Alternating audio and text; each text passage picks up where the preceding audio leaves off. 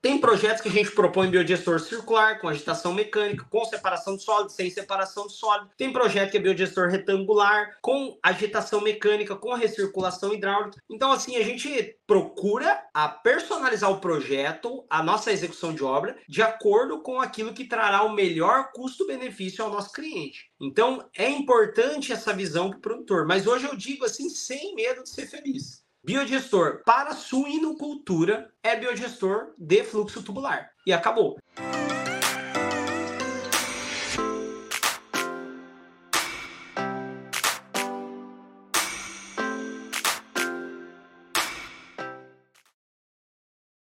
Bem-vindos a mais um Papo com Profissionais do Biogás e hoje eu tenho aqui um amigo, um grande amigo na verdade, né? Um dos caras que me colocaram nesse mundo do biogás. Luiz Thiago Lúcio, sócio fundador da Master Biodigestores. Meu amigo, seja bem-vindo. É uma honra te ter aqui no Dr. Biogás. Estava ansioso por esse nosso bate-papo. Bacana. Eu que agradeço imensamente aí o, o convite, Ricardo. Quando você idealizou lá atrás o Doutor Biogás, a gente batia esse papo na informalidade. É, a gente já tinha essa, essa noção que, naturalmente, assim como outros segmentos é, a gente teve essa, essa movimentação de migração para as redes sociais, para estar tá divulgando o trabalho, pra, também para a conexão das pessoas, tanto de, dos clientes quanto das empresas, do, dos segmentos, enfim. E você já teve essa visão já há alguns anos, falou, olha, vou, vou trabalhar nesse sentido. Eu lembro até a ocasião que nós estávamos tomando uma cerveja, é, era na casa de um amigo que é dono de imobiliária, enfim, e você falou, ó, Thiago, eu estou estruturando um projeto que vai seguir essa linha e tal. Então, assim, hoje, passado aí cerca de mais de dois anos de quando você idealizou o Doutor Biogás, a gente saber que está se concretizando, já é um, um programa, já é um caminho, uma rede social já que vem sendo seguida principalmente pelos profissionais da área. A gente vê isso, ah, muita gente comentando já no setor Doutor Biogás, pessoal falando em outros estados, né? Eu tenho percorrido aí o sul, centro-oeste do Brasil e assim, a gente está vendo que essa mensagem do doutor Biogás está chegando. Então é muito bacana, muito satisfatório estar é, tá participando hoje é, e saber que esse projeto é um projeto que está caminhando, né? Então, estou aí à disposição aí para responder todas as perguntas que você tiver, falar um pouco aí da, da minha trajetória, um pouco do que é a Master Build Stores, do que nós entregamos de valor para os nossos clientes. Massa, massa. Obrigado. Luiz Thiago, antes de mais nada, cara, Queria fazer um agradecimento público aqui para todo mundo, porque, cara, você é uma das pessoas que me colocou nesse mundo do biogás lá em meados de 2011. Luiz Thiago, no desafio do projeto Entre Rios do Oeste, né, um condomínio aí que transporta biogás a partir dos produtores de suinocultura do município de Entre Rios do Oeste, e falou assim: pô, preciso de alguém para cuidar do licenciamento ambiental. Aí apareceu o Ricardo, né? Recém-formado. Para quem não sabe, o Luiz Thiago é o meu veterano aí na, na universidade, porque ele também é engenheiro ambiental e se formou na mesma universidade que eu. Mas, Thiago, para quem não te conhece, quem que é o Luiz Thiago e qual que é o teu momento biogás? Quando que você se conecta com esse mercado e você nunca mais se desconectou, né? Então, compartilha um pouquinho com a gente aí. Então, é, a minha história com biogás começou já logo no, em 2019, no primeiro ano aí depois que eu concluir a graduação. É, Itaipu, por, naturalmente por ser de Foz do Iguaçu, então é, é quase que faz parte do processo de todo mundo que se forma em engenharia se envolver, seja de forma direta ou indireta, com algum projeto aí que é patrocinado por Itaipu Nacional. E em 2019 eu participei de uma seleção e fui contratado na ADEOP, que é a Agência de Desenvolvimento Regional do Extremo Oeste do Paraná, inicialmente com o propósito de trabalhar nos projetos de, de assistência técnica e extensão rural por meio do, do MDA, lá em 2009. Mas o que aconteceu? Eles previram uma grande quantidade de engenheiros ambientais na época. A DEOP tinha convênios com o governo federal e alguns convênios com a Itaipu Nacional. Até aquele momento, Itaipu Nacional não tinha é, nenhum um setor específico para tratar de, de, projetos relacionados a, a, especialmente à geração de energia ao biogás. Então, o que se tinham eram convênios com ITAI, com, com a DEOP, com outras instituições que estão ali dentro da, do, da, de todo o contexto ali de Itaipu Nacional dentro do complexo. E naquela época, é, a DEOP contratou, focando no projeto do MDA, vários engenheiros ambientais. E já quando iniciou o projeto, eles perceberam: olha, nós não vamos necessitar de tantos engenheiros ambientais. Por outro lado, existiu uma demanda na área do biogás devido a dois convênios que Itaipu Nacional, por meio da Superintendência de Energias Renováveis, tinha com a DEOP. Então, naquele momento, eles disseram: peraí, o Thiago está aqui, não vai ter tanta demanda para ele nesse setor, Luiz Thiago. E eu já vinha já acompanhando já a área do biogás. É, você não tem interesse aqui em, em trabalhar neste projeto de biogás, nesse levantamento de estudo de biomassa, no projeto no estudo que nós estamos fazendo no município de Entre Rios do Oeste e outros municípios da região oeste do estado do Paraná. Eu falei, com certeza, abracei a causa. Inicialmente, trabalhei ali junto com o Felipe Marques, nosso amigo, o Thiago Edviz, nosso amigo também, professor na Universidade Federal hoje. E aí, ao longo dessa, dessa caminhada ali, acabei ingressando no biogás e desde então é, não, não, não, não tem mais como se desvincular. Você entra nisso, você vai vai se envolvendo, não, não é uma não tem fim, assim, é um, é um negócio um pouco viciante, assim, essa área do biogás. É, um, é uma coisa interessante que, inclusive, alguns amigos falam, cara, eu não quero mais trabalhar, é muito desafio nisso aí. Quando você vê, o cara ele tá mais, acaba assumindo mais responsabilidades, é um negócio, assim, impressionante. Então, fui, é, acredito que esse foi o meu momento biogás ali, e a partir dali não parei mais, permeei por, por várias é, segmentos de, dentro do, do biogás, assim, de atuação. E tive ali naquele momento com, primeiro com a DEOP, posteriormente foi criado o SEB, o, o Centro de Estudos do Biogás, foi um momento que começou a crescer essa atuação de Itaipu no biogás, é, e naturalmente começaram a reduzir os contratos de biogás com a DEOP. E aí do SEB Posteriormente foi constituído o Cibiogás no ano de 2013 e já no ano de 2013 eu fui convidado ali para ingressar no, no Cibiogás. Aí depois do Cibiogás eu já saí para ir para o mercado já em 2020. Então, rapidamente, esse é o, é o resumo da trajetória. Quando você entrou no Cibiogás mesmo? Em 2013. 2013. Nada aí, cara. Uma jornada. Quais os desafios você tinha lá no começo que hoje você vê que estão totalmente superados, Thiago?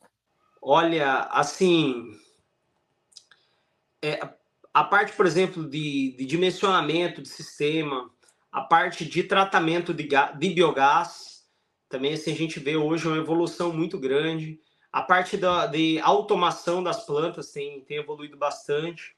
É, questões regulatórias, modelos de negócios que foram criados, é, que há, há 10 anos atrás, há 12, 13, eu lembro que a a primeira as primeiras as tratativas nossas não existia regulamentação de geração distribuída lá 2009 2010 então assim a gente participou desse processo de construção e, e, modelos de negócios que a gente idealizava olha o dia que for viável nós gerarmos energia no ponto A e, e compensarmos no ponto B o dia que for possível você envolver dois, três CNPJ, CPF, para aproveitar uma fonte de geração de energia, isso vai colocar os projetos, os, os negócios efetivamente em pé, que vai tornar sustentável economicamente. E a gente viu isso acontecendo na prática. De certa forma, nós participamos também dessa construção, né, junto com todas as uhum. outras instituições e, e profissionais envolvidos na área. Mas é muito satisfatório essa, é, é, a gente ver essa, essa evolução então, em 10 anos, nós tivemos. Entrei em 2009, aí já vai fazer 15 anos aí no setor do biogás, a evolução foi incrível. Coisas que antes nós uh, visualizávamos nos projetos, falava, nossa, que bacana. Hoje, hoje assim, a gente já olha, pra, olha pelo retrovisor e vê e fala, nossa, nós ainda estávamos muito, estávamos na casca do ovo e já, já tinha achado que, meu Deus, esse projeto é o que há. Então, é, é, essa evolução, agora a gente vê assim, é, hoje, o nível de automação que nós estamos colocando nas nossas plantas, em biodigestores é, de lagoa coberta, é, biodigestores de, de, de geomembrana, escavado, enfim, nível de automação que nós estamos colocando hoje nos, nos projetos da Master é, era impensável, você, você não conseguia visualizar isso em projetos no Brasil há 10, 12 anos atrás, não, não, tinha. Então a gente está conseguindo trazer tecnologia é, e também muitos profissionais, né, Ricardo? Assim, é uma, uma outra questão que, que eu, eu fiquei chocado no, nos últimos dois eventos é, de biogás, o evento da, da Biogás o ano passado em São Paulo, novembro, salvo engano, e no evento que o Cibiogás, é, o Fórum Sul Brasileiro de, de Biogás e Biometano, aí, que esse ano foi em Foz do Iguaçu, o Cibiogás foi uma das instituições responsáveis aí pela organização. Uhum. É, nós que começamos lá atrás, a Asum Biogás, no momento em que, quando se fazia um evento para biogás, para você juntar 20 pessoas, você tinha que abrir para estudante, garantir certificado para você ter 20 pessoas no evento. Então você tinha um uhum. ou dois profissionais, oh, o que, que é isso aí? O que é o biogás? E hoje a gente chegar numa situação que foi o Fórum Sul Brasileiro aqui, esse ano, onde tinham mais de 100 pessoas na fila de espera tentando uma vaga para o fórum. Então, com mais de 600 participantes. Então, isso é, incrível. Então, a gente vê assim, essa, essa agregação de profissionais e essa evolução é um negócio muito bacana assim, do nosso setor. Eu lembro dos projetos que a gente estava envolvido entre Rios do Oeste e batendo bastante cabeça com alguns desses desafios que você estava comentando, Tiago de dimensionamento, de fornecedores, de automação, e me veio na cabeça o desafio de profissionais, porque a gente estava naquela de dimensionar o primeiro gasoduto de biogás do Brasil e batendo muito a cabeça e pô, naquele momento a gente sonhava com um engenheiro mecânico especialista em biogás para ajudar a gente nesse dimensionamento, né? Éramos três engenheiros ambientais batendo a cabeça com mecânica de fluidos, todas essas coisas. Esse foi um projeto emblemático no Brasil. Né? Tenho certeza que você também tem muito orgulho de ter participado desse projeto e queria que você compartilhasse um pouco os desafios que você teve, né? tanto técnico como de relacionamento também, de trazer o biogás para os produtores e tudo isso. É, sem dúvidas, é, esse projeto foi um projeto extremamente complexo. Antes de mais nada, comenta com o pessoal o que é o projeto Entre Rios, porque acredito que a maior parte das pessoas que estão nos ouvindo não sabe o que é o projeto Entre Rios. Então, projeto de Entre Rios do Oeste, a história começa assim. Então, a gente teve é, Cícero Blake, era o então superintendente de energias renováveis, é, tive o prazer de trabalhar com ele, aprender muito com o Cícero. É, ele sempre foi um homem visionário, assim. E na, nos primeiros estudos que foram feitos é, na região oeste, levantamento de biomassa na bacia do Paraná 3, é, foram identificados assim o, o, todos os na época por meio até do, do CIH foram feitos alguns mapas de calor, tudo demonstrando onde estavam as maiores é, adensamentos de produção de suinocultura.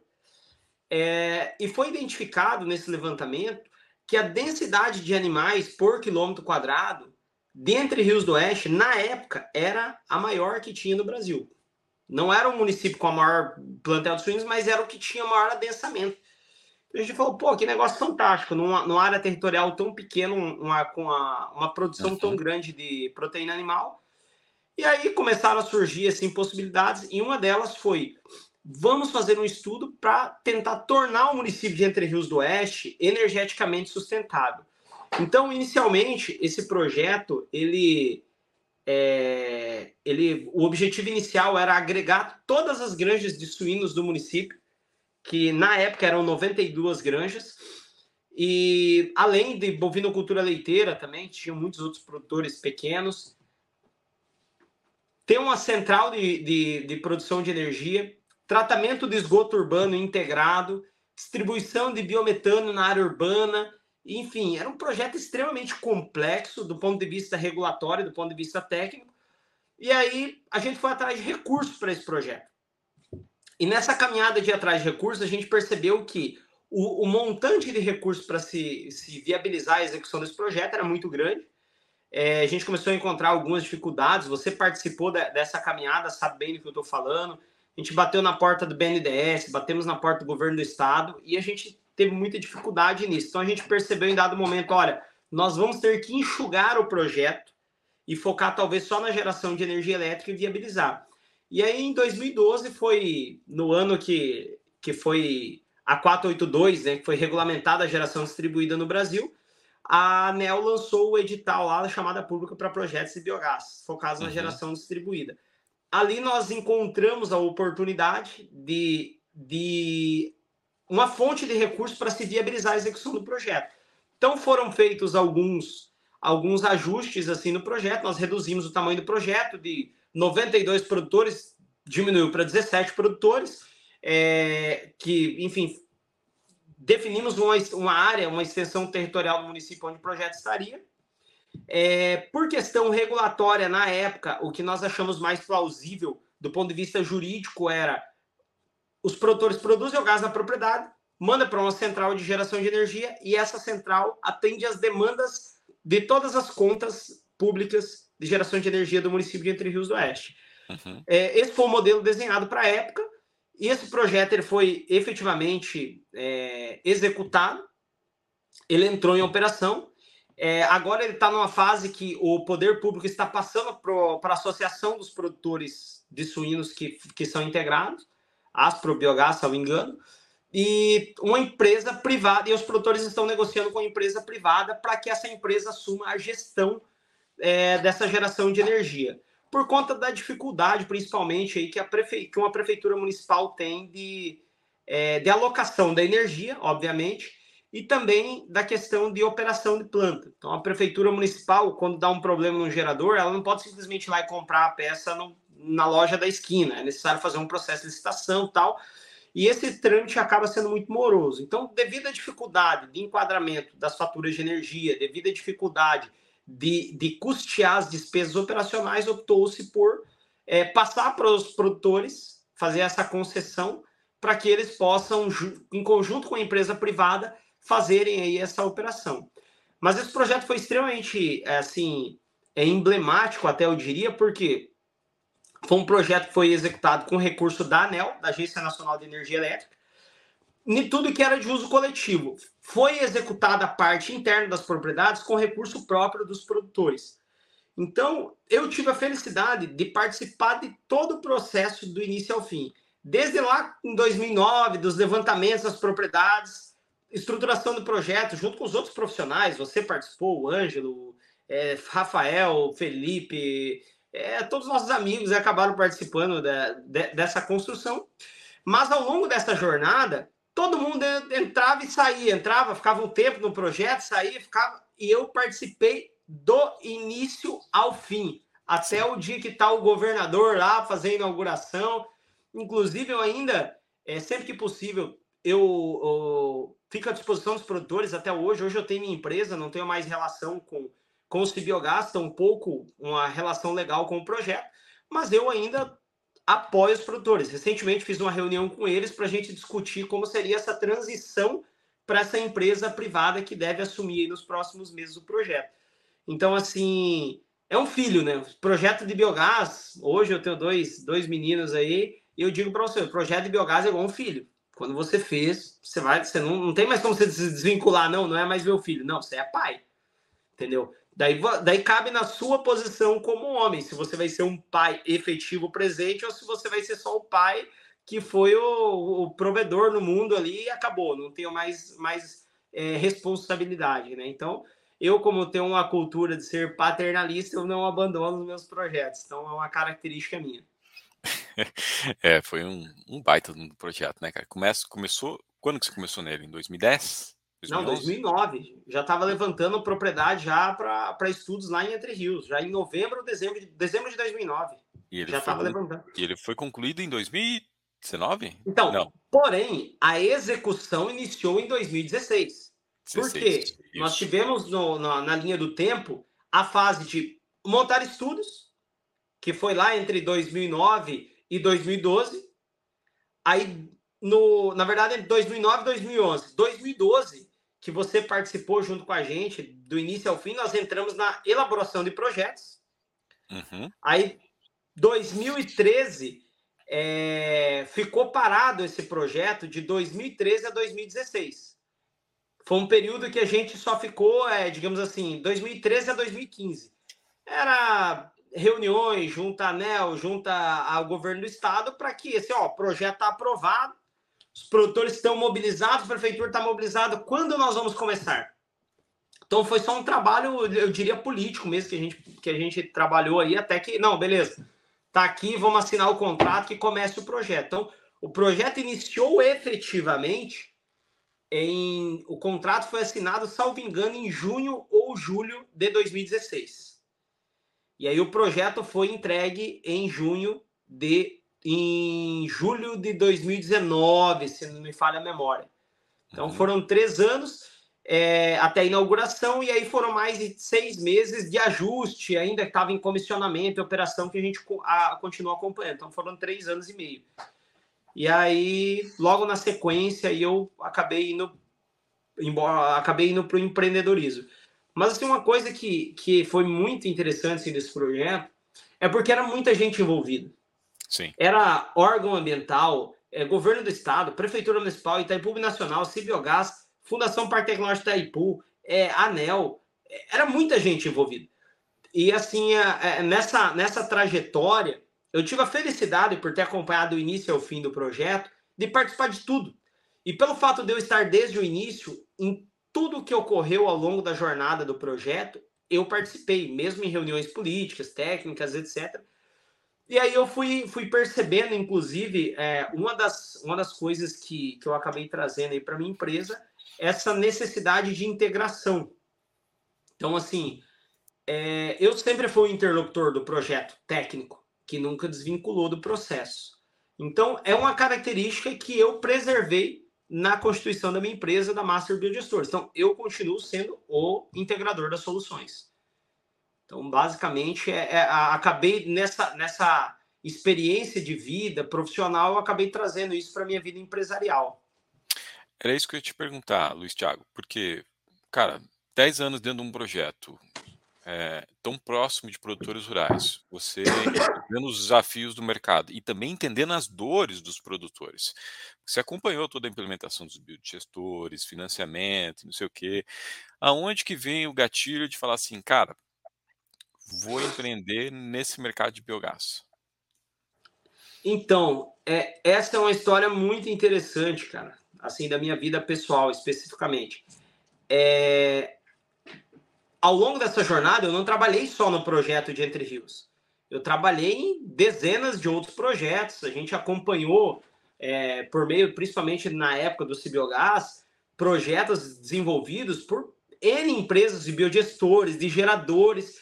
Então, eu vi o que dava certo e o que dava errado do ponto de vista técnico e do ponto de vista de gestão empresarial de, de todo mundo que estava no setor. Eu vi as dificuldades que os produtores rurais tinham nessa, nessa relação com as empresas e também as dificuldades que os produtores tinham na operação das plantas.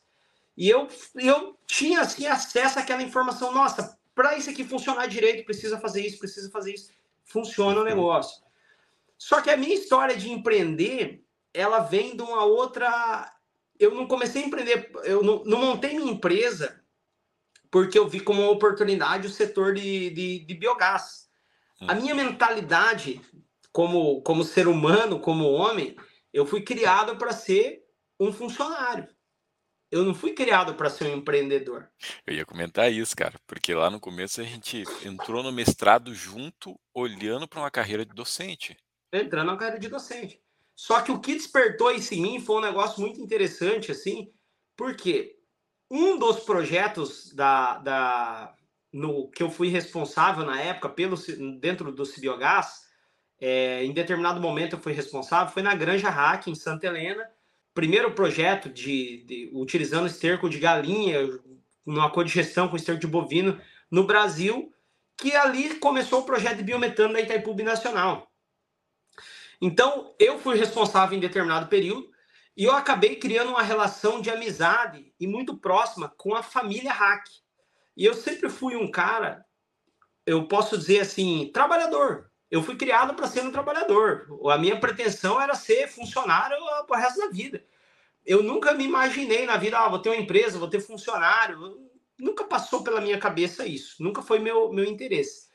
Porque, nossa, isso é uma coisa complexa, isso aí não é para mim. Então, eu sempre me apequenava diante dessas situações. E nessa relação que eu construí com a, com a família Hack, é, eu aprendi a admirar muito o senhor Nilson Hack, saudoso Nilson Hack, que infelizmente veio, veio a, a ser acometido por um câncer grave e acabou vindo a falecer. Então eu criei uma relação de amizade muito grande com o Nilson, com os filhos dele, especialmente com o Nilson. E o Nilson Hack é um cara que, assim, ele era um ser humano fantástico, assim, é, um, é uma perda muito grande, é um, é, um, é um dos amigos que, assim, eu tive muitos amigos que vieram a falecer, mas esse é um dos amigos, assim, que eu até me emociono, assim, quando eu lembro dele. Mas é um cara fenomenal. E o Nilson Hack, ele era um cara que a história dele era muito inspiradora. O Nilson, há 25 anos atrás, vendia verdura em uma bicicleta barra circular. E ele construiu uma história magnífica de empreendedorismo e tudo. Então, é o cara que eu olhava para ele da mesma forma como nós olhamos para o Silvio Santos, fala, cara, esse, o Silvio Santos é o cara, ele começou vendendo caneta, ele é dono de uma emissora de TV. Então, numa escala menor, foi isso que o Nilson fez. O Nilson começou vendendo um pé de alface e ele construiu uma, uma estrutura de agronegócio empresarial fantástica. Então, ele era um cara que eu admirava uhum. demais.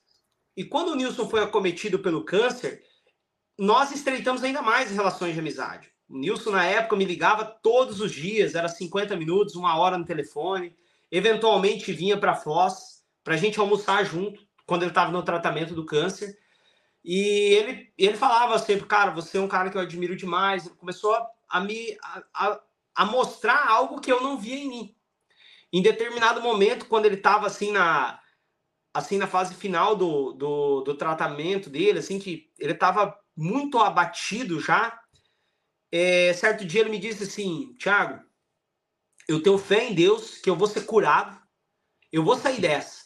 E quando eu sair dessa, eu vou montar um negócio junto com você. Eu quero você como meu sócio.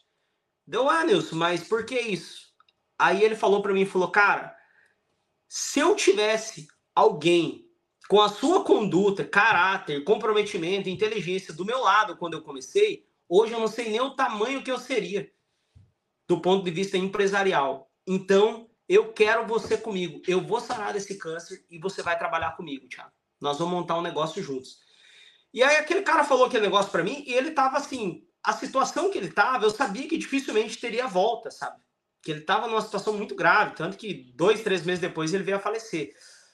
Mas ele, ele falou aquilo comigo e aquilo me estremeceu de uma forma que eu saí da casa dele naquele dia e eu comecei a olhar para minha vida, olhar pelo retrovisor, pensar, falei, cara, o que, que esse cara tá vendo que eu não tô vendo? O que esse cara, exatamente. O que esse cara tá vendo, não tô vendo. E eu comecei a fazer uma relação. Você trabalhou comigo durante muitos anos. A gente, a gente fez mestrado junto, estudou junto, mesma faculdade. A gente teve, fez pós-graduação junto. Saímos tomar cerveja na época de solteiro. A gente fez tanta coisa junto. E, cara, você sabe, eu sou o cara que trabalhava 14, 15, 18 horas por dia como se nada tivesse acontecendo. Fazia parte, ah, beleza, ah, vai ter que trabalhar hoje, não vai poder dormir. Beleza, vai ter que ficar trabalhando. Ah, vai ter que trabalhar final de semana. E aí eu, eu comecei a olhar, fiz a reflexão, falei, cara, é, o que me diferencia das pessoas que estão tendo sucesso no empreendedorismo, que saíram para empreender, é apenas a coragem de empreender. Porque é, o, do ponto de vista de comprometimento com o que está fazendo, eu tenho o comprometimento que todo empreendedor tem. E é ali que foi o, o insight, assim, para eu começar a pensar em empreender. Então, assim, a, a minha... A, o meu momento, digamos assim, de, de, de insight, assim, de time na vida, de começar a pensar em empreender, foi nesse momento. E aí durou, acho que, cerca de um... Entre, entre essa conversa com o Nilson até eu con concretizar a, a, a, minha empresa foram cerca de dois anos. Aí nesse período ele, infelizmente, ele já tinha até falecido já depois. É, quando eu montei minha empresa, ele, ele não, não estava mais já entre nós aí. E é um, é um até um sentimento assim de eu gostaria muito assim, né? Eu espero que de onde ele esteja ele, ele possa estar tá, ele possa estar acompanhando e vendo assim o que a gente está fazendo, porque eu devo muito a ele, sabe? Essa, essa questão do, essa visão de empreendedor. Então hoje eu já não consigo mais me ver como funcionário. Eu já não, não tenho mais essa conexão assim de, desse mundo como funcionário. Então assim, eu devo isso a ele, sabe? Lógico, o mundo precisa de todo mundo, precisa do empreendedor, precisa do funcionário, CLT, do consultor, mas é, eu diria que hoje eu me encontrei do ponto de vista profissional, efetivamente. Assim, eu posso dizer, não, é o que eu quero continuar fazendo para minha vida. Isso é muito legal, cara. E Bom, a Master, a gente fala uma empresa de biodigestores, mas uma empresa de biodigestores nada mais é que uma construtora extremamente nichada, né? E que, que, quais foram os desafios que você teve de estabelecer o primeiro projeto, apesar do teu background, né? Vamos lá, 10 anos num projeto, você acompanhou uma série de obras de biogestores e tal, e daí de repente vem o Luiz Thiago com uma empresa nova. Quais foram os seus desafios para colocar os primeiros projetos seu de, de pé? Né? Conseguir o primeiro cliente que acreditasse em você e, e investisse em você, no teu projeto, comprasse teu projeto. Não é um projeto barato, né? Não é um projeto fácil de fazer. Então, como é que foi? Isso? Então, é, é, essa é uma história bacana, porque inicialmente e quem foi ano... teu primeiro cliente, cara? Eu não sei quem foi teu primeiro cliente. É, então assim, meu primeiro cliente, pô, agora eu tô na época assim, eu quando eu, quando eu constituí empresa, inicialmente eu e meu sócio, é, eu trouxe o Giovanni para ser meu sócio, que é engenheiro civil. É, é um cara que não tinha um conhecimento profundo em biogás, mas tinha um conhecimento profundo em execução de obra civil e projetos. Então eu falei, cara, eu tenho que trazer alguém que complemente alguma área que eu tenho déficit. E, e eu trouxe ele justamente para isso. Eu, eu, assim, nós somos do. Poderia ter trazido, chamado você para ser meu sócio, poderia ter chamado tantos outros amigos aí próximos aí que são especialistas em biogás. Uhum. Mas eu falei, cara, eu tenho que chamar alguém que complemente, porque nós temos o nosso network, é, hoje. Inclusive, estava com outro colega nosso recentemente, aí, também é da área do biogás. Antes de falar com você, estava tava conversando com ele. Então, nós temos um network para tudo que é relacionado ao biogás. Mas a parte civil era deficitária. E eu falei, eu tenho que chamar alguém que vai me complementar naquilo que falta. Trouxe o Giovanni. Primeiro ano da empresa, nós trabalhamos com focados em vender projetos de gestão de obra. Então, assim, prestamos serviço para Grosseries Peak, para produtores é, de pequeno e médio porte, fizemos projeto de engenharia para granjas de grande porte também. Só que aí o que acontece? Nós percebemos nessa caminhada que nós nunca iríamos entregar e ter uma evolução efetiva ficando a execução na mão de terceiros. Por quê? Uhum. Ah, nós temos uma ótica de ver o mundo. Nós temos uma ótica de ver o mundo, que essa ótica ela se baseia nas experiências que nós vivenciamos profissional e também é, de vida pessoal. Então, empresas que foram concebidas com o intuito de venda de produto ou que não necessariamente com o intuito de entregar obra de engenharia, elas sempre vão ter uma dificuldade de, de, de enxergar isso. E a minha concepção, assim como a, a concepção do meu sócio, é de entregar um negócio, entregar uma obra de engenharia, algo rentável, algo tecnológico e tal. E a gente começou a perceber, olha, o que nós estamos nos propondo a fazer para que a gente atinja um nível de excelência, nós vamos ter que ir para o mercado com a execução das obras também. Nós não podemos ficar à mercê de terceiros. E aí, passado o primeiro ano da empresa, nós que estávamos com parceria com outras empresas para execução de obras, nós passamos a assumir a execução das obras. E aí sim, é, nós, no primeiro ano, a gente tinha um desafio de conseguir entregar produto, porque no, nosso objetivo que era entregar obra com qualidade, e para atingir a entrega de obra com qualidade, nós ganhávamos pela consultoria, mas tínhamos que atuar na execução também. Uhum. E isso não se sustenta. A gente falou, pô, se eu tiver que. Eu sou contratado como consultor, mas eu tenho que entregar a parte da obra, então eu vou só entregar a obra e entro com a consultoria com todo o nosso, nosso cabedal de conhecimento integrado. E aí entra um desafio muito grande que, que a gente fez, é, que foi o, quando a gente começou a executar obras efetivamente, é simplesmente a questão de não ter estrutura, porque assim, quando eu montei a empresa inicialmente, não tinha um, tinha um valor pequeno para investir, e como o nosso foco inicial era consultoria, nós não precisávamos ter um investimento financeiro grande. Então, eu não trouxe um sócio investidor, eu trouxe um sócio trabalhador, que veio para atuar como técnico, não, não veio com recurso financeiro. Então, aí quando nós passamos para a execução, qual era o nosso desafio? É, nós fechamos negócios, então, assim, a gente começou a fechar um, uma série de, de, de projetos sem ter nenhuma. Não tinha nenhum funcionário contratado na empresa, não tinha uma máquina sequer para nem. Não tinha uma parafusadeira. E nós fechamos uma série de plantas de biogás. Não tinha nada. Não tinha o carro para instalação, tinha nada. Só tinha um computador, conhecimento e comprometimento.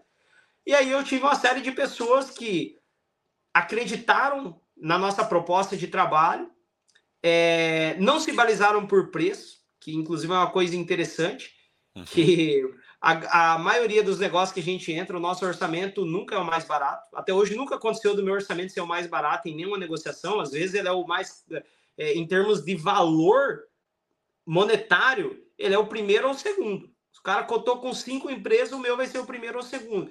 Porque o conjunto de entregas que nós fazemos é sempre o maior.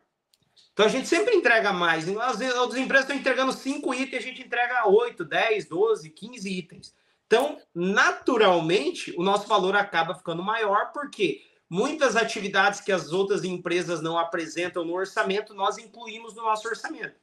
Então, o produtor acaba, às vezes, é, com outras empresas, às vezes pega um valor menor, só que dele tem que fatiar e contratar outras empresas para executar pedaços da obra que até então ele nem sabia que existiam.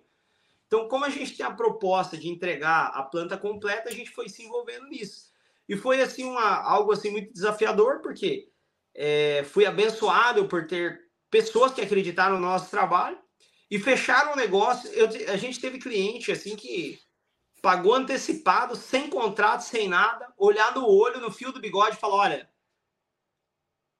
você foi o cara que veio aqui, que me demonstrou maior seriedade e conhecimento no assunto. Eu vou acreditar em você. Pô, depositou na conta lá um valor muito considerável sem contrato, sem nada. E eu não tinha uma chave de fenda.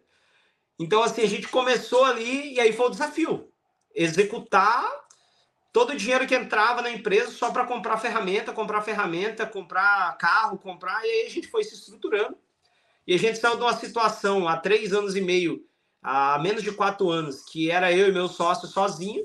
Hoje nós temos, nós estamos trabalhando em 12 pessoas em dedicação exclusiva na Master e temos cerca de 10 pessoas que são terceirizadas. Então, já são mais de 20 pessoas envolvidas na nossa operação, isso em pouco mais de três anos.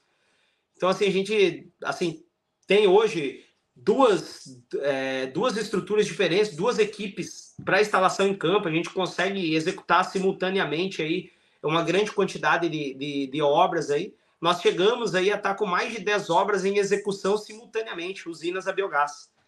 E isso fazendo uma instalação completa, é, acompanhando terraplanagem, acompanhando obra civil, executando biodigestor, instalando sistema de tratamento de gás, instalações elétricas, aprovação de licença ambiental, homologação em concessionária e efetivamente startup comissionamento da usina. A gente chegou até 10 simultâneos. Assim. Então a gente construiu essa estrutura é, e foi assim um negócio, um crescimento orgânico que foi acontecendo. E, enfim, foi, eu diria que assim, a gente chegou até aqui na força do braço mesmo, na força do braço, trabalhando aí é, 15, 18 horas direto. Trabalhei, é, se, eu, se eu pegar, e até uma coisa interessante, na minha empresa eu faço o comercial. A questão é que eu dedico 20% do meu tempo ao comercial para fechar os negócios. Eu fiquei por uhum. quatro meses, agora recentemente, sem ir atrás de conversar com uma única pessoa para negócios focado na execução das obras, auxiliando na instalação, na instalação de painéis, instalação hidráulica tal, porque muita demanda. E aí acabou que eu falo, ó, e a gente estava num processo de formação de time, né? Porque essa é outra questão do biogás. É, diferente de outras áreas, pessoal que trabalha na área metalúrgica, você anuncia a vaga, tem o salário do mercado, você vai ter profissionais que já chegam aptos para trabalhar. No biogás não existe isso. Se você tem trabalhos que envolvem solda, você traz um, um especialista dessa área, você tem que capacitar o cara para aquilo. O ambiente de trabalho é um ambiente de um risco muito maior do que uma metalúrgica. E o ambiente de trabalho, a relação que ele tem é diferente de uma relação quando ele está numa empresa, num barracão fechado. Então, uhum. tem uma série de questões relacionadas à gestão eh, de pessoas que você encontra no biogás que não existem em outros setores. E aí, você lidar com isso, você tem que formar as pessoas. E, e uma das coisas que me, digamos assim, me ajudou, me ajudaram assim muito no processo foi o fato de que eu sempre fui um cara é, por criação mesmo. de pequeno, eu era o cara que eu pegava uma, uma, faca de serra e eu desmontava uma TV. Então eu sempre gostei de ficar montando, desmontando. E durante toda a trajetória na qual eu era, eu era funcionário, é, no, no Cibiogás, né, DEOP, em outros locais que eu trabalhei, eu sempre fui um cara focado em acompanhar como era a execução das coisas. Então eu lembro que na época no Cibiogás, todo mundo queria ficar no ar-condicionado tinha uma obra em tal lugar. Não, quero ir lá acompanhar. Chegava lá, o instalador tava, ô, por que você está fazendo isso com a lona? Ah, é por esse, esse motivo, a regulagem da máquina é assim, assim. Ô, por que esse painel vai aqui e não lá? Ah, por esse, esse motivo. Ah, por que você instala primeiro esse equipamento e depois o outro? E aí eu fui entendendo o processo de montagem das usinas de ponta a ponta e também fui percebendo onde as pessoas falhavam nesse processo de execução. Então, isso foi muito fácil. Essa questão de uma característica minha pessoal, de gostar de, de realmente pôr a mão na massa, de ir lá e apertar o parafuso e tal, me ajudou muito no processo de capacitação da minha equipe. Então, hoje, a gente tem um time, uma equipe especializada na instalação de usinas, e hoje não depende mais de mim para o negócio acontecer. Hoje eu posso, com a equipe que eu tenho hoje, é, eu não tenho. É chegar e dar o projeto na mão da nossa equipe falar: tá aqui o projeto, e deixar que eles tocam por conta. Então, assim, isso é um negócio que para o biogás é, é difícil, sabe? Você chegar nesse nível. Então, a gente for, eu formei essa base antes de pensar em querer expandir os negócios da empresa. Então, assim, agora a gente está começando a pensar mais na questão comercial e crescimento da empresa efetivo. Até então, eu só formei base. Compra de formação, inclusive física, de equipamentos, formação de pessoas, formar time e tal, para que a gente pudesse dar um passo maior, inclusive para executar obras de maior porte, né? Então, hoje, do ponto de vista de execução, assim, de projeto, a gente faz a integração com tudo que envolve a construção da obra, da granja em si, se é uma granja nova, planejamento topográfico, é, modelagem de terreno, planejamento da utilização do digestato, gestão da energia. Então a gente dá toda essa assessoria de ponta a ponta. Então, assim, a gente agora já está caminhando para, não, beleza, nós estruturamos todo o básico, é, nossa parte de automação está num nível muito bom também. Então, assim, agora está no momento da gente começar já a, a partir aí para projetos maiores, né? Que é agora a nossa intenção a partir de agora. Legal. Muito interessante algumas coisas que você trouxe, Luiz Thiago, porque assim, não é preço. Né? A gente não pode olhar para um projeto de biogás e biometano olhando para preço. Preço é o que você falou, é o número. Né? Quando você olha para o entregável, que são os valores, aí que você começa a entender o impacto, a eficiência de um projeto, de um produto, de um equipamento, de um serviço, de uma consultoria de biogás. E o que você está trazendo para o mercado com a Master é valor. Né? É valor dessa visão do cara que estava lá atrás, como engenheiro, como um, alguém que demandava equipamentos e não via essa necessidade no campo, vendo oportunidades, vendo desafios, colocando, integrando tudo isso dentro de um negócio, né? Quando que efetivamente você coloca a primeira planta da Master no chão? Quando que ela entra em operação? Olha, a primeira planta 100% Master Biodigestores, é... ela entrou em operação. Eu tô ficando velho, cara. Mas, salvo engano, foi em janeiro, fevereiro do ano passado. Tá, janeiro, fevereiro de 2022. Quanto tempo entre você prospectar e colocar ela, então? Quando que você prospectou ela, você se lembra? Quando começou a obra? Olha, a obra começou em julho de 2021 e a gente entregou ali em fevereiro, por aí de 2022. Não, começou em agosto, agosto de 2021, e nós entregamos em março de 2022. Quase seis, sete meses de obra. Sim. Legal. Sim. Quantas plantas você já tem hoje, na data de hoje? 24 que, plantas. Que, implantadas? 24 plantas da Master. Legal. Isso que Dessas 24, nós temos. É, deixa eu só ver. Tem cinco, quatro ou cinco que ainda não estão em operação efetiva, que estão na fase final tal de, de, de execução, assim. Cara, a gente está falando de, vamos lá, agosto de 2021. A gente está exatamente em agosto de 2023. Em dois anos, vocês conseguiram sair da primeira planta 100% master para 24 plantas. Sim. E assim, o, é um conjunto de entregas, assim, isso com, com toda a assessoria de ponta a ponta no projeto, né? A gente está falando então, de uma assim, planta por mês, quase, um projeto por mês. É um projeto por mês.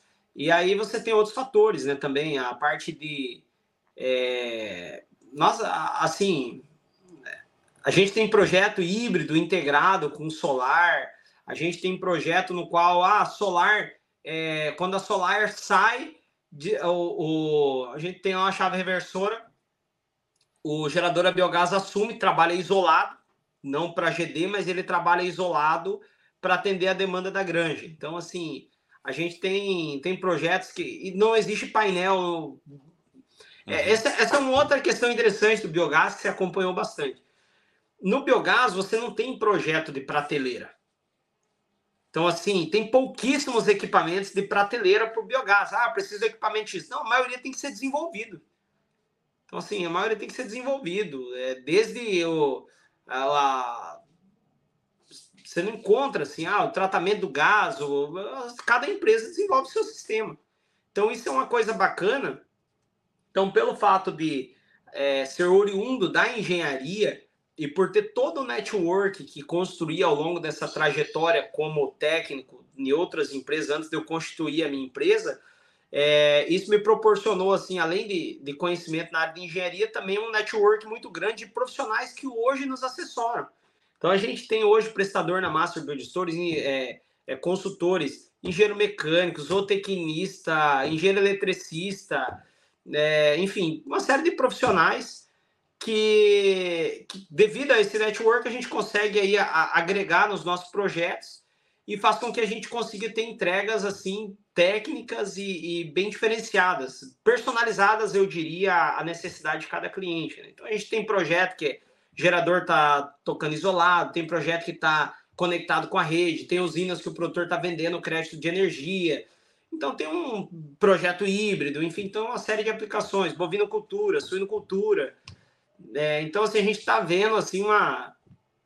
É, é enfim, a, a, gente proporciona essa integração assim de modo geral assim do biogás para os nossos clientes. Legal. Lá atrás você tinha ideia da dores dos, dos, dos produtores.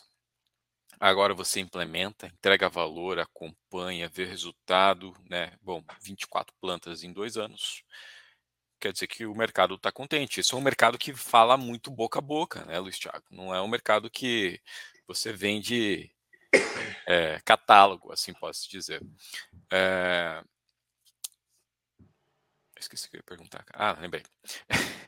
É, quais são... Você é, casou? Tô, tô ficando velho, não, mas entrei no raciocínio aqui de novo.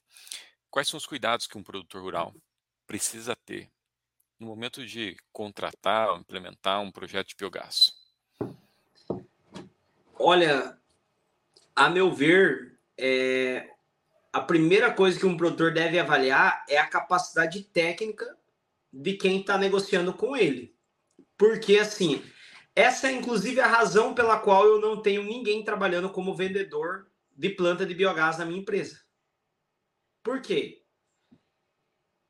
o projeto de biogás é extremamente complexo. Então, assim, tem, um, tem muitos detalhes, assim, que a gente já viu isso acontecer por aí inúmeras vezes. Aí, uma pessoa, às vezes, que o cara tá lá como um vendedor é, e ele não tem uma bagagem técnica, Ele chega numa propriedade, não, aqui é viável, o senhor tem tantos animais, vai gerar tanto de energia, isso aqui você pode mandar para a rede e tal. E aí é um projeto, é uma propriedade que é a energia monofásica.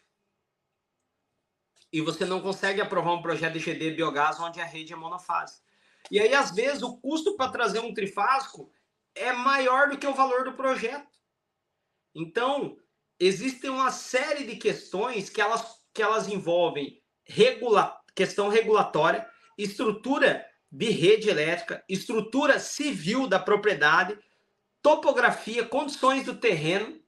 Então, é um conjunto de conhecimentos da, da engenharia e de aplicação que não, não é fácil você formar pessoas para isso. E muitas vezes o produtor pega trabalho fatiado, uma empresa faz isso, outra empresa faz aquilo, ou contrata até alguém que se propõe a fazer, mas que não tem, é, às vezes, a competência técnica necessária ou equipe para isso, e o produtor passa muita dor de cabeça. Depois, para colocar o projeto para rodar, inclusive é um fato interessante que eu tenho observado os últimos meses. É, eu já fui procurado por produtores, todos os meses tem acontecido isso, de projetos que foram executados por outras empresas, por várias empresas, inclusive é, que o produtor está com dificuldade, o cara conversa com um, conversa com outro, os produtores hoje, com WhatsApp, Facebook, eles vão se conectando e vão chegando. E às vezes eu recebo, até de outros estados, ó, oh, você, é, fulano me falou de você, porque você fez um serviço lá na, na propriedade do ciclano tal, e rapaz, meu biodigestor aqui não está funcionando, ah, meu gerador aqui está acontecendo isso, isso, isso. Ah, porque o meu projeto, a concessionária não aprova meu projeto de geração de energia. Isso tem acontecido todos os meses.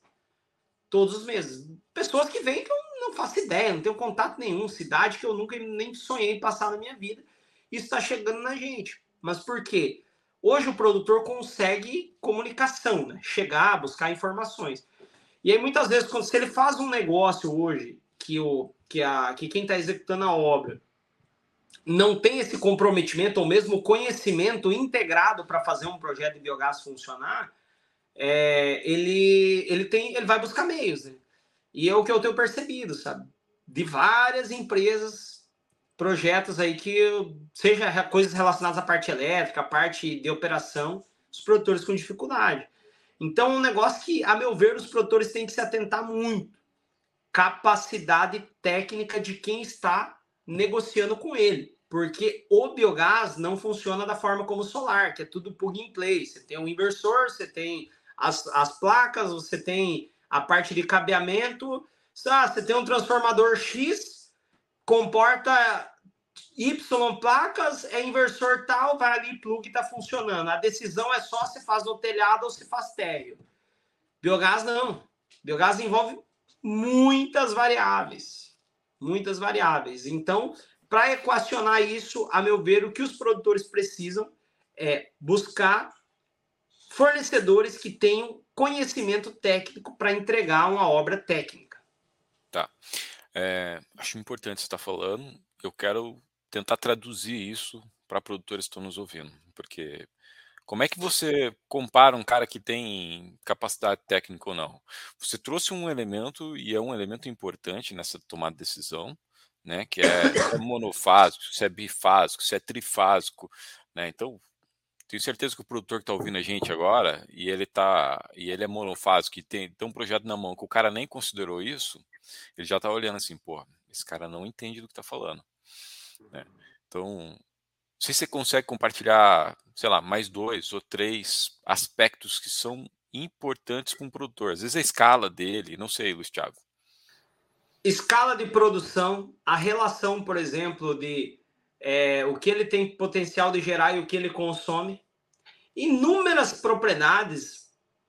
Provavelmente o número de, pro, de propriedades que eu cheguei e recomendei o cara a, a, colocar energia solar é muito maior do que o número de obras que a gente executou. Então, eu chego, avalio as condições falo: olha, infelizmente não é viável você trabalhar com biogás, coloque a usina solar aqui. Se o senhor tiver interesse por questões ambientais, é, pensando no meio ambiente, para que a gente faça um biodigestor aqui, farei esse projeto e executarei essa obra com o maior prazer do mundo, mas eu não posso te vender isso aqui como algo que lhe trará retorno financeiro. Então coloque usina solar aqui. Eu faço isso com muita frequência. Um exemplo então, de situação como essa? Um pequeno produtor? O produtor tem lá 2 mil suínos. Não é viável a geração de energia elétrica para quem tem 2, 3 mil suínos em regime de engorda. Isso é inviável. Agora, se o cara pensa em fazer por questão ambiental, ok. Agora, pensando em, em questão energética, não é viável. Por outro lado, um produtor que tenha 2, 3 mil suínos, o consumo de energia elétrica da propriedade é muito baixo.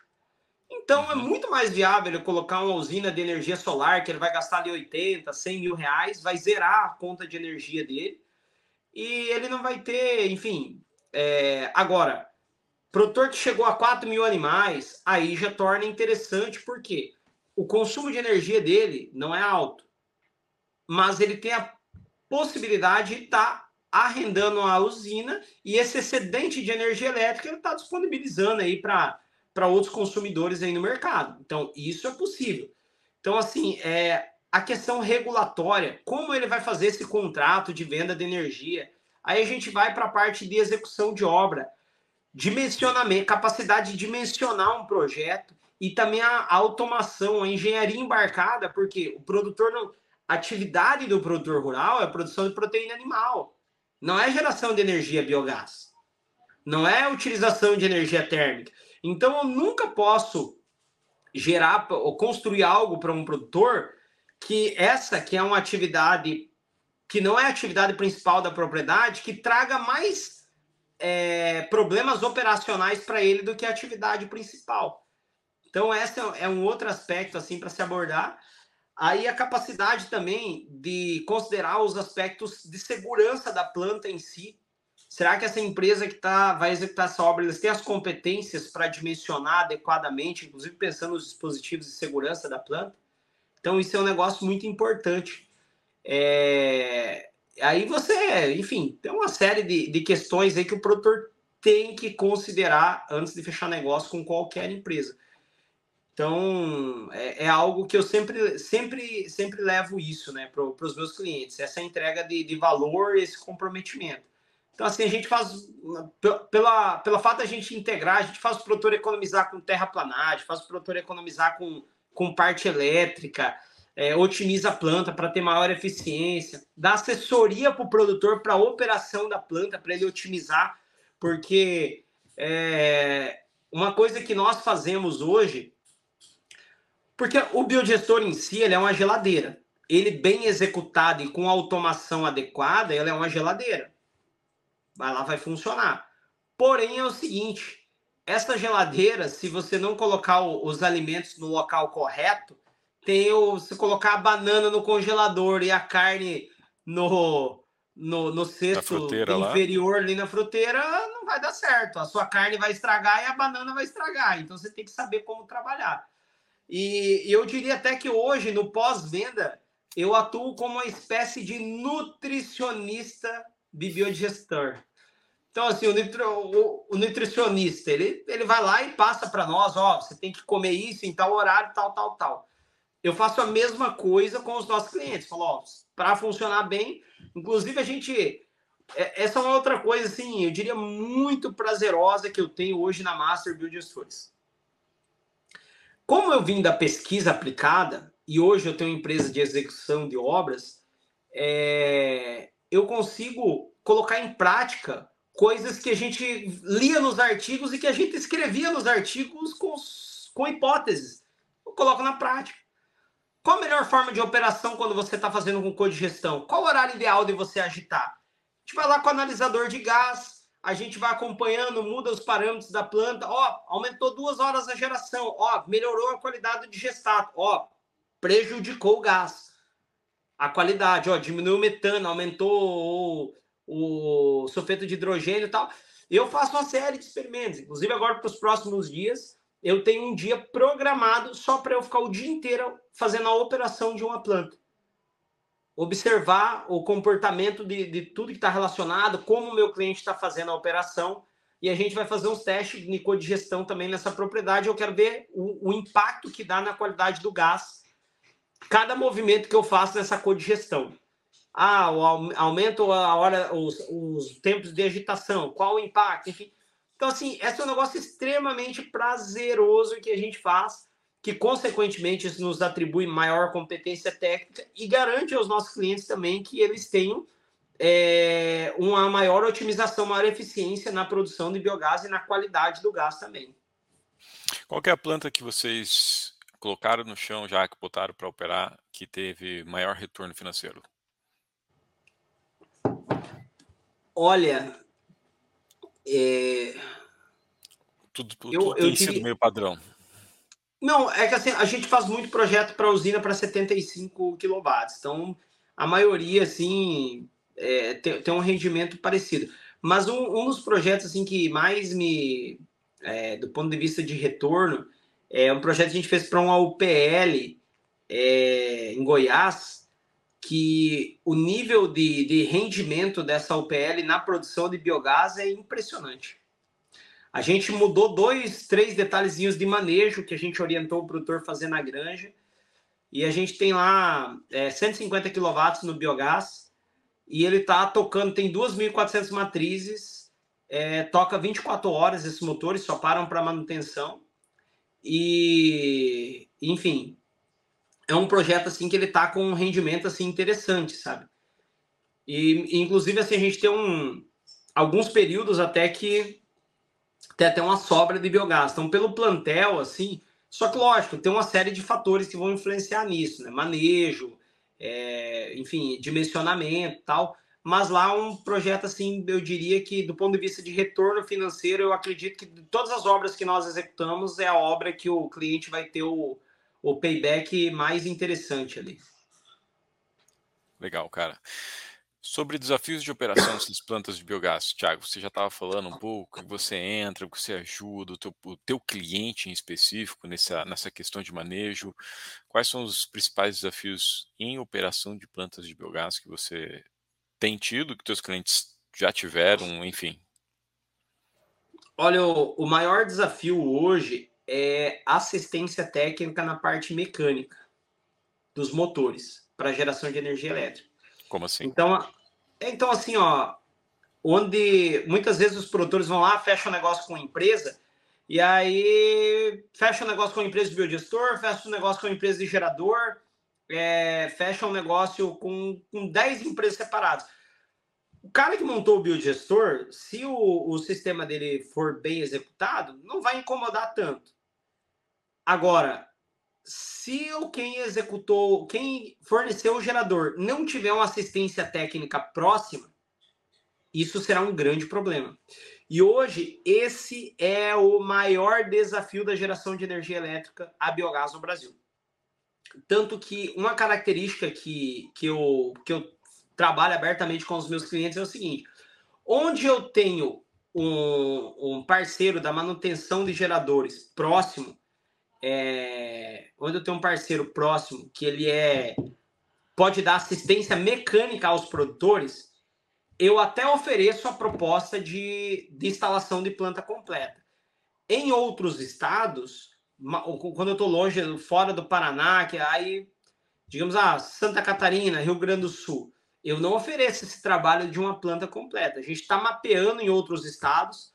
É, uhum parceiros para a parte de assistência técnica para que a gente possa oferecer esse serviço. Do contrário, a gente onde surgem projetos que a gente não pode dar essa assistência, que não tem um parceiro próximo para dar assistência mecânica, nós oferecemos o biodigestor, oferecemos a engenharia, mas nós colocamos a critério do produtor. Olha, escolha a empresa que você quer para fornecer o gerador, porque nós não temos como te dar suporte aqui nesse estado, nessa região. Então, é uma, é uma forma, é uma conduta nossa de trabalho. Então, assim. O que, que, é essa assistência? É troca de óleo, troca de vela, cabo de vela? Não, essa, é, essa é a parte que o produtor aprende a fazer muito rapidamente. Inclusive, a maioria dos produtores tem trator, tem colheitadeira, então o pessoal já sabe essa operação básica.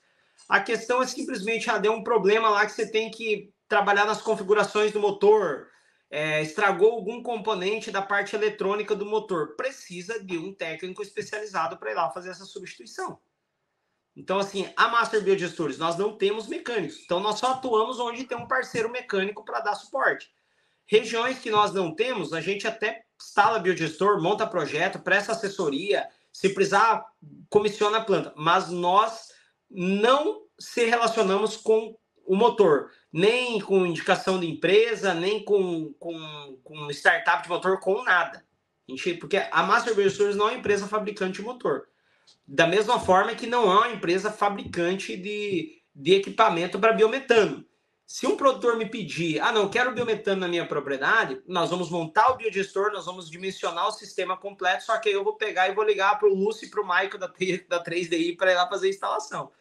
Então, assim, da mesma forma, nós não fabricamos motores, mas nós temos é, essa, essa instrução. Ah, produtor, nós temos uma parceria com, com a MWM Geradores, a MWM fornece o motor, dá assistência para o produtor, ah, eles estão construindo a rede deles de prestação de serviço.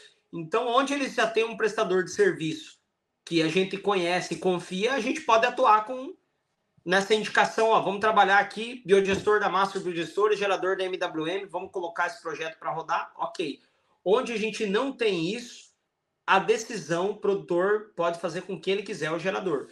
A maior dificuldade que eu vejo é o seguinte, a maioria das empresas de geradores, a maioria, é, eles têm lá dois, três mecânicos, eles vendem gerador no Brasil inteiro, e por uma questão logística humana, é impossível você dar assistência uhum. com dois, três, quatro mecânicos em cinco estados diferentes.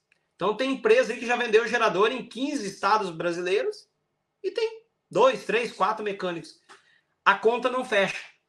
E aí acaba que o produtor fica, às vezes, demora. Tem, eu já me deparei com isso inúmeras vezes no campo de N empresas. O produtor ficar com dois, dois meses, três meses um gerador parado porque a empresa não tem técnico para vir fazer a manutenção. Então isso acontece. Daí, quando o produtor está numa fase que o motor está na garantia, às vezes ele é obrigado a esperar. Quando ele já saiu da garantia, ele rompe com a empresa e procura outro que possa atender ele com menos tempo. Então, hoje, o maior desafio da geração de energia elétrica biogás é a capacidade de assistência técnica das empresas fabricantes, comercializadoras e grupos geradores. Este é o desafio. Incrível, cara, incrível. E é um ponto que poucas pessoas se atentam, né? Essa questão de assistência técnica local, quem que vai ser o teu parceiro, quem atua na região, né? Quem atua no território. Isso é um ponto bem interessante. Luiz Thiago, comenta um pouquinho para nós quais são os próximos passos da Master, o que, que a gente pode esperar para a Master para os próximos anos, o que, que, que vocês podem abrir também. É, a gente está agora num uma das, das a gente está trazendo automação, em breve sistema supervisório, é, tem alguns outros equipamentos que a gente está trazendo aí para o setor que no momento não posso abrir, mas a gente vai ter novidade aí até o início do próximo ano. É, no próximo ano a gente tem a pretensão de começar também a atuar como biodigestor e CSTR. É uma das coisas que a gente tem percebido assim, o nível que nós colocamos de engenharia, de suporte técnico aos nossos clientes e, e toda a nossa conjunto de, de conhecimentos e de consultores nos acredita ali para. Obviamente que é, não é uma pretensão nossa, é, pelo menos hoje, pensar em, em, em concorrer com, a, com, projetos do nível que a pessoal da, da ZEG Biogás, já energética, do tamanho do ponto de vista de porte de projeto que eles se envolvem, mas uhum. em projetos menores que cabe você colocar um CSTR, a gente tem pretensão aí de projetos aí até de pensando em, em, geração de energia, né, projetos de 300 até 500, é, até meio mega ali, a gente está entrando com, com CSTR. Uhum. Então, assim, nós temos essa pretensão para o próximo ano, então é uma, da, uma das perspectivas nossas aí também de atuação. Muito legal, cara. Você entrou num ponto que eu estava esquecendo de te perguntar, né? Porque você tem uma, uma atuação e desenvolveu uma tecnologia muito forte em cima dos, dos reatores de lona, né, e você tem uma estratégia hoje consolidada e muito validada sobre os reatores retangulares, que são os precursores no mercado de biogás e tal. É, que situações em específico você recomenda esse tipo de biodigestor hoje no Brasil? Olha, assim, biodigestor de fluxo tubular para suinocultura é sem dúvidas a melhor solução. Em termos de custo-benefício. Por quê? Quando você vai para reatores de mistura completa, é, para que eles tenham, digamos assim, um reator de mistura completa que efetivamente ele te entrega uma eficiência maior do ponto de vista de robustez, de agitação mecânica, uhum. de o sistema de aquecimento que efetivamente funcione é, bem, é, você tem um investimento muito alto. E para você trabalhar com a taxa de sólidos baixa, como a gente tem nas fecularias, como a gente tem na suinocultura, em alguns outros resíduos agroindustriais, é, eu não vejo muito sentido você entrar com CSTR, sabe? Não, simplesmente não vejo sentido. Inclusive, assim, aí você se depara com a situação que eu já vi em campo de biodigestor CSTR. É, biodigestor CSTR com uma eficiência muito inferior a um biodigestor de lagoa coberta. Por uma razão muito simples.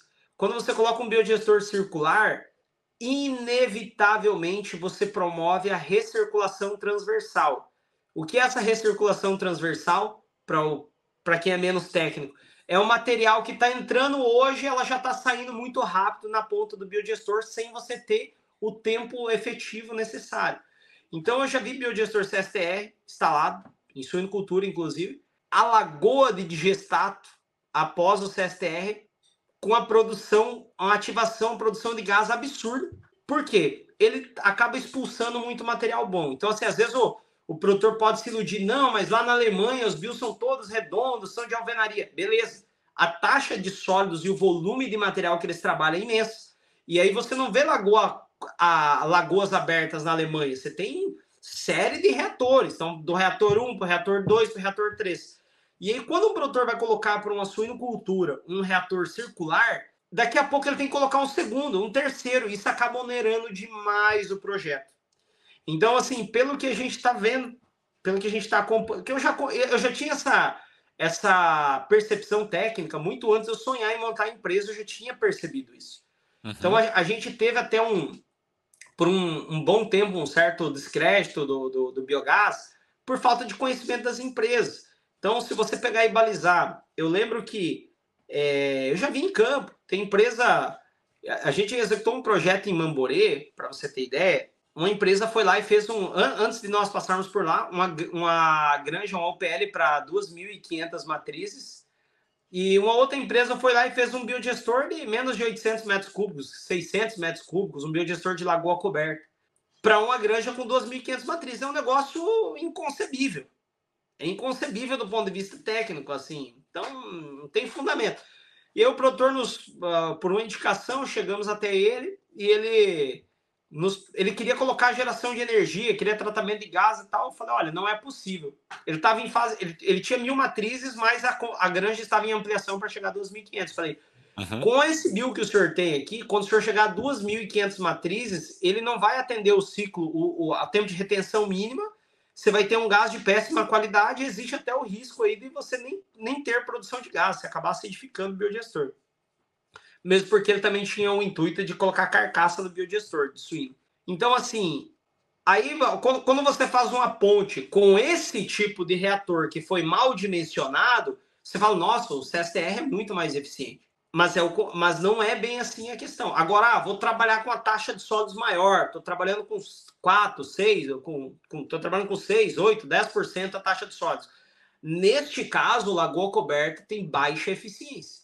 Você pensar, por exemplo, na bovinocultura leiteira, sem ter separação de sólidos, para uma, uma granja aí que tenha acima de 200, 300 a, a, a, vacas em lactação, começa a ficar arriscado.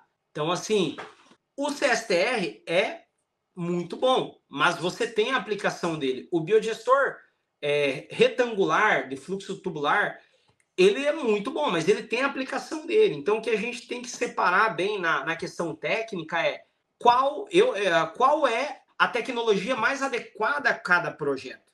Então, assim, eu, eu não tenho compromisso com o erro. Então, quando a gente faz assim, tem projetos que a gente propõe biodigestor circular, com agitação mecânica, com separação de sólido, sem separação de sólido. Tem projeto que é biodigestor retangular, com agitação mecânica, com recirculação hidráulica. Então, assim, a gente procura a personalizar o projeto, a nossa execução de obra, de acordo com aquilo que trará o melhor custo-benefício ao nosso cliente. Então, é importante essa visão para o produtor. Mas hoje eu digo assim, sem medo de ser feliz. Biodigestor para suinocultura é biodigestor de fluxo tubular. E acabou. Ah, não, é uma granja muito grande. Beleza, eu posso até colocar um CSTR, mas eu vou ter que ter na sequência um biodigestor de fluxo tubular. Porque senão aquela recirculação transversal vai me proporcionar uma baixa eficiência e uma, e uma a primeira lagoa anaeróbia ali com uma, com uma produção de gás talvez até maior que o próprio biodigestor. Então não tem muito sentido, sabe?